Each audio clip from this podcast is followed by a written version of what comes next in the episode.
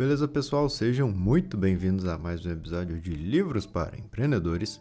Muito feliz de chegar ao nosso episódio número 100. Que loucura! Eu ainda lembro quando eu postei o primeiro episódio e só eu ouvia. Nada disso seria possível sem a companhia de vocês aqui, então muito obrigado. Hoje vamos falar de um livro muito conhecido e importante para todos os líderes, para todos aqueles que procuram viver uma vida com mais sentido, mais significado. Simon Sinek, o autor, começou a analisar alguns padrões incomuns entre empresas que inspiram e pessoas que inspiram. Até porque eu já vou te dizer que todo livro gira em torno dessa emoção, a inspiração. Como que a gente pode motivar as pessoas por algo maior? E como que a gente pode fazer para que elas nos sigam com confiança e apoio? Pensa aí, por que algumas marcas que fazem o mesmo, trabalham no mesmo mercado, vendem a mesma coisa, se destacam mais ou menos que as outras? Empresas de tecnologia existem muitas, mas a Apple é diferente. Martin Luther King também foi um grande nome na nossa história. Ele sofreu o mesmo que outros, ele viveu o mesmo que outros e ele fez o mesmo que muitos outros. Mas algo nele fez tudo ser diferente. Simon nos traz um padrão entre todo esse pessoal e ele nos explica algo chamado de The Golden Circle. É um círculo dourado. E ele funciona basicamente assim: imagina três círculos, um dentro do outro. Quanto mais o centro, menor. O círculo grande, o de fora, seria o que. Seria o que fazemos. Fazemos foguetes, por exemplo. O círculo do meio é como, de que forma fazemos isso. Então a gente teria aí como? Ah, com os melhores engenheiros do mundo. E o círculo menorzinho de dentro é o porquê, o motivo da gente estar fazendo isso. E a gente diria que a gente faz isso para entender e conhecer outros planetas. O que, que, acontece? Normalmente as pessoas sabem o que, que elas têm que fazer. A gente sabe o que deve ser feito. Poucas pessoas sabem como isso deve ser feito. E raramente alguém te diz: é por isso que a gente está fazendo tal coisa. Imagina o círculo dourado. Grande parte do mundo começa pensando de fora para dentro. Ou seja, primeiro eles pensam o que vamos fazer. Ah, vamos criar um podcast. Depois, como vamos fazer isso? Ah, a gente pode gravar sobre livros. E depois eles perguntam por que a gente vai fazer isso. E aí dizem, ah, porque depois a gente vê o porquê.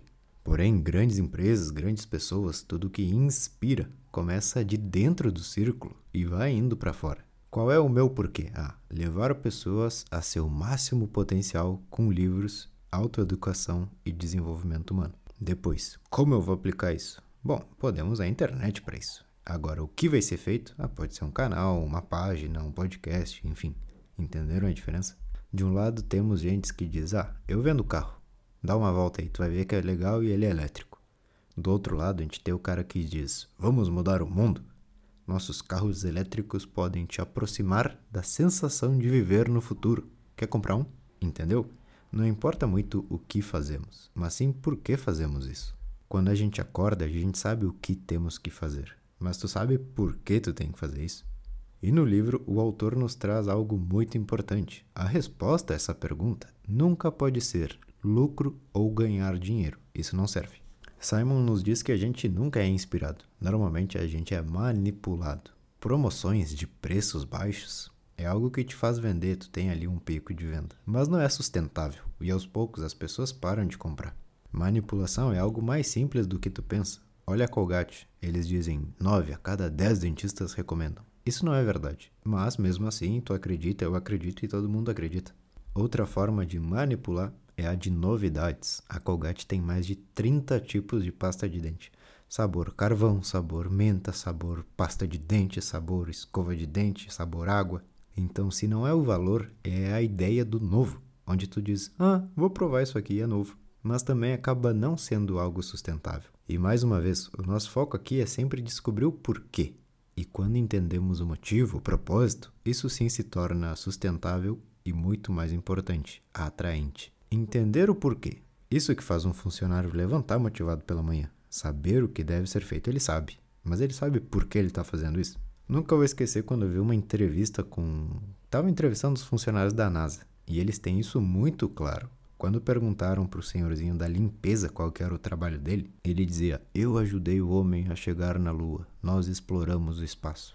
Pensa comigo. O pessoal da NASA poderia ser eficiente se o escritório deles fosse sujo e bagunçado. percebem que quando realmente existe o porquê, tudo se torna mágico. Tem que ser um motivo empolgante para todos, até para os clientes.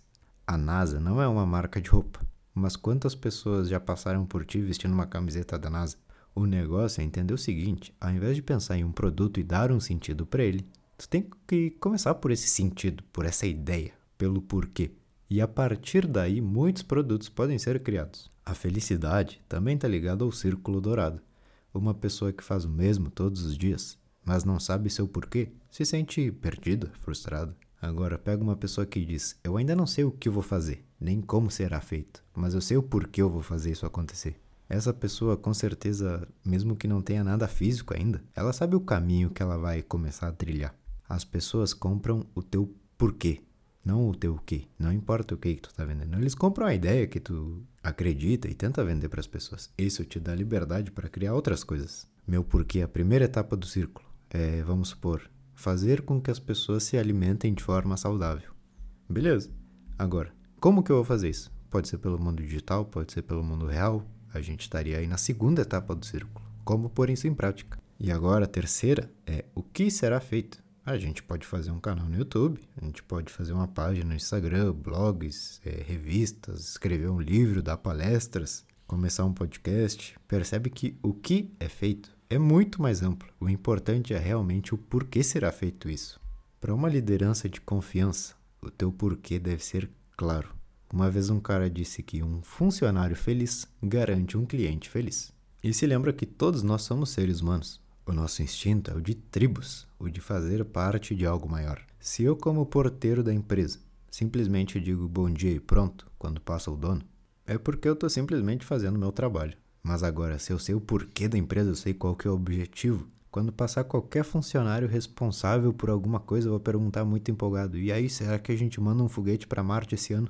E de quem que é esse trabalho de verificar que todo mundo está abraçando a ideia principal do negócio? O líder, tu mesmo. Um funcionário normal acorda pensando: ah, lá vou eu mais uma vez cozinhar na empresa pro pessoal. Mas um funcionário que entende o porquê e se sente fazendo parte, ele acorda pensando: bora que eu tenho que nutrir nossos astronautas. Então percebe que grandes líderes conseguem liderar com um porquê. E eles deixam isso muito claro na empresa para todo mundo. Para que as coisas funcionem perfeitamente, devem existir dois tipos de pessoas o que imagina e o que sabe pôr em prática. Vocês lembram do resumo O Mito do Empreendedor? É um ótimo livro. Se vocês não ouviram ainda, vai lá e escuta. Ele disse que toda empresa precisa ter características complementares. Na Apple, a gente tinha Steve Jobs, o visionário, o cara que sonhava, que vendia a ideia. Mas ele não colocava isso em prática, ele não organizava as coisas. Quem fazia isso era o sócio dele, o Wozniak. Luther King também. Ele dizia que tinha um sonho, milhões de pessoas seguiam ele, mas que organizava tudo e fazia as coisas acontecer realmente era o braço direito dele. O cara que realmente se preocupava em fazer as visões dele e o sonho acontecer na realidade, para que ele não morra com tudo isso sendo só um sonho mesmo. No livro, Simon também nos incentiva a pensar no nosso porquê. Tu sabe por que tu acorda todas as manhãs? Tu tem um porquê maior nos negócios, com a família, com os amigos, com a tua própria vida? Qual que é o teu porquê? Isso é bem legal de se perguntar. Meu porquê é incentivar as pessoas à autoeducação, Saber que elas sozinhas lendo, colocando em prática e se descobrindo, podem se transformar por completo, tendo uma vida que nunca imaginaram que iriam ter. Inclusive, tu pode participar do meu acompanhamento, onde a gente trabalha nisso. É só clicar num link que tem aqui na descrição. Mas uma pessoa que sabe seu porquê consegue canalizar suas energias em um caminho direto, virado à direção que ela quer chegar. Simon faz uma pergunta: Sabe como a gente decide? Nosso cérebro tem várias partes, mas basicamente quando tu se conecta com um porquê, essa marca fica no teu inconsciente e tu vai comprar sempre dela. Digamos que tu quer comprar um carro elétrico. Chegando na loja, tu vê um Tesla e atrás desse Tesla tem um carrinho japonês. O vendedor começa a te falar: "Olha, esse carro japonês aqui é muito econômico, ele é pequenininho". E o cara pode te falar o termo técnico que for, não importa. Tu vai estar tá ouvindo sobre esse carrinho japonês, mas tu vai estar tá olhando para o Tesla. Tu vai comprar um tênis para correr a marca que tu se identifica é a única que tu enxerga. Podem ter várias opções, mas tu olha pro vendedor e diz: "Não, just do it. É só isso que eu quero". A Apple é o exemplo mais fácil, sempre. Eles dizem que desafiam a tecnologia entregando mais. Como? Com uma equipe de profissionais totalmente qualificados, que fazem o quê? Que criam computadores, celulares, relógios e certeza que qualquer coisa que eles lançarem vai ter uma fila gigantesca para as pessoas comprarem. E por quê? Porque a gente gosta desse motivo. Inclusive, guarda essa informação. Quanto mais difícil, entre aspas, for teu objetivo, é mais provável que as pessoas torçam por ti.